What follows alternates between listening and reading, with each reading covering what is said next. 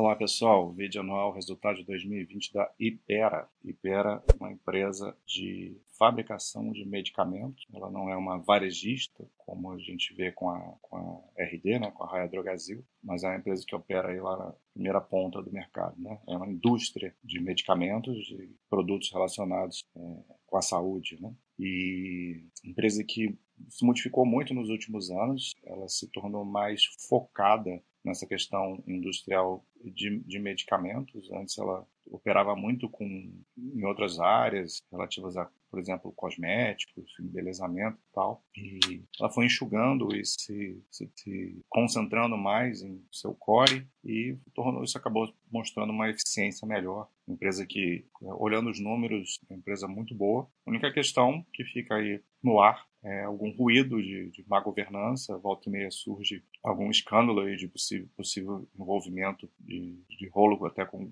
com o governo, né? Nunca nada ficou totalmente claro ou, ou, ou, provado, essas coisas geralmente ficam anos e anos rolando aí, mas é um sinal amarelo que fica aí para cada um decidir se isso, a gente não sabe se, se esse tipo de coisa algum dia vai ter algum impacto mais profundo na empresa, ou pontual, não dá para saber. Então, diversifica, se você gosta da empresa, diversifica bem, não concentra nela e, e vai acompanhando, se você não liga para isso. É, mas é importante você ter ciência de que existe uma questão aí meio nebulosa que se acontecer você não, não é pego de surpresa, né? Mas, por enquanto, o que importa são os números da empresa que ano após ano vem entregando resultado. A empresa que pouco sofreu com a pandemia, que trabalha aí no setor com produtos é, essenciais, né? Remédio é uma coisa que pessoas não vão parar de consumir por conta da, de pandemia ou por conta de qualquer crise. Pode diminuir uma ou outra linha de produto, mas a Ipera tem uma diversificação muito grande de, de tipo de produto e está sempre comprando marcas muito conhecidas, né? Praticamente tudo, todas essas,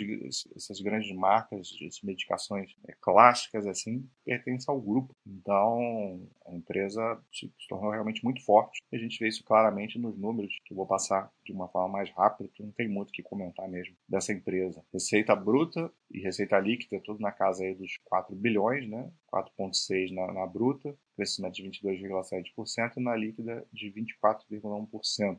O lucro bruto também mais ou menos, crescimento mais ou menos parecido, 26,1%, 2,6 de, de bilhões de lucro, lucro bruto. Conseguiu fazer uma redução é, em, em despesas relacionadas a, a marketing, por conta dessa coisa da pandemia, né? Mais fácil fazer isso. Você reduz até a circulação de, de representantes e tal. No geral, aí vendas gerais administrativas conseguiu uma uma boa redução. Uma coisa que ela não não não pretende reduzir e é importante que não reduza, porque é uma característica dela, é o gasto com pesquisa e desenvolvimento. Você vê que ela aumentou fortemente, 17,8%, representa não muita coisa sobre a receita, né? 3,7% da receita vai para essa área, mas é uma área que traz um retorno importante. É muito importante que ela continue inovando, ela tenha um alto índice de inovação dos seus produtos e isso faz com que ela continue sendo competitiva no mercado. Então esse é o tipo do gasto que é importante você você continuar investindo, né? E aí aqui que tem o marketing, na verdade eu falei, só que aqui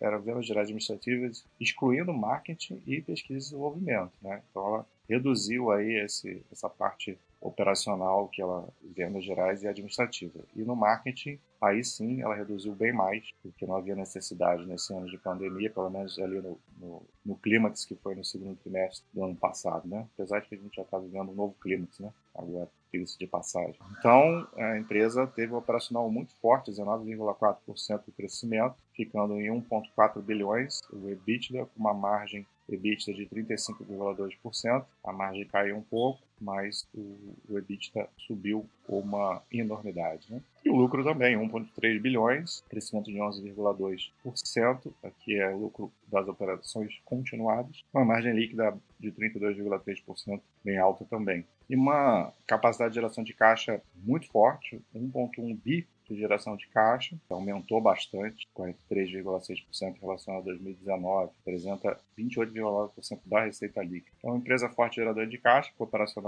muito bem, tacto, inovando, estrutura de capital bem tranquila, ela tem o dinheiro em caixa muito próximo do que ela tem em dívida, então isso traz uma alavancagem bem baixa, bem conservadora para ela. A dívida líquida EBITDA dela aí é, é de, de, zero, né? bem baixinho. Então é uma empresa que está bem tranquila, não tem muito o que dizer, além do que já dos alertas que eu fiz no início. Um abraço.